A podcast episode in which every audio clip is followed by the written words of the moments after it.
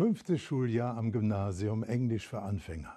Ich übersetzte, der Polizei regelt den Verkehr. Die Klasse johlte. Ich wusste nicht warum. Das Wort Polizist kannte ich nicht. Unsere Familie sprach platt, nur wenig Hochdeutsch. Für mich war ein Policeman der Polizei.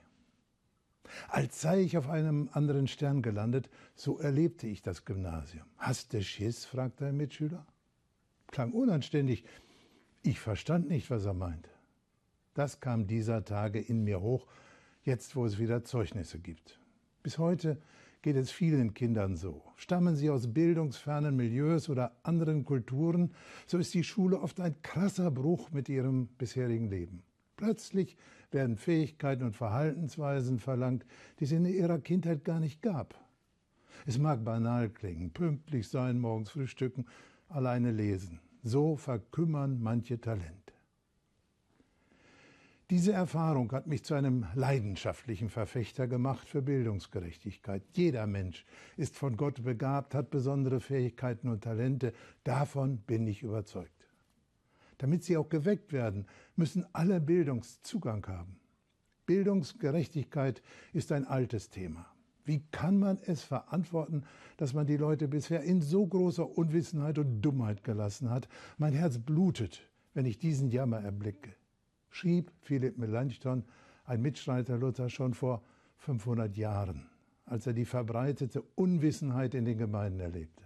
Später wurde Melanchthon Präzeptor Germaniae genannt, Lehrmeister Deutschlands. Mit ihm wurde die Reformation zu einer großen Bildungsinitiative. Sie forderte die allgemeine Schulpflicht und führte zur Gründung zahlreicher Universitäten. Bildung sollte nicht länger wenigen vorbehalten bleiben, alle sollten Zugang dazu haben, unabhängig von Herkunft und Stand.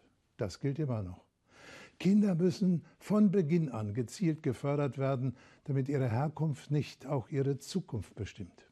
Eine Schulleiterin brachte es auf den Punkt. Gerecht ist nicht, wenn alle Kinder einen Apfel pflücken dürfen, sondern wenn der Zwerg unter ihnen eine Leiter bekommt. Wie wahr? Freilich füge ich hinzu, die Langen unter ihnen dürfen auch nicht auf die Leitern warten müssen, sie brauchen ja keine. Dafür werden beim Erdbeerpflücken die Zwerge schneller sein. Bildungsgerechtigkeit strebt danach, Defizite auszugleichen, den unterschiedlichen Gaben gemäß. Wird einem Kind etwas zugetraut, so weckt das Begabungen und Talente.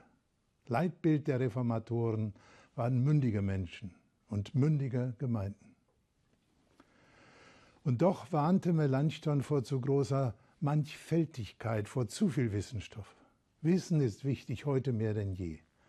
Aber wichtiger noch ist ein verantwortlicher Umgang damit. Zum Wissen gehört das Gewissen, die Orientierung. Christenmenschen sollen Gottes Wort hören, sich ihres Verstandes bedienen und in Glaubensdingen auskunftsfähig sein. Wo kommen wir her?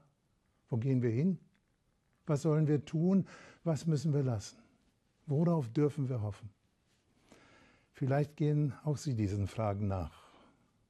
Dazu wünsche ich Ihnen einen gesegneten Sonntag.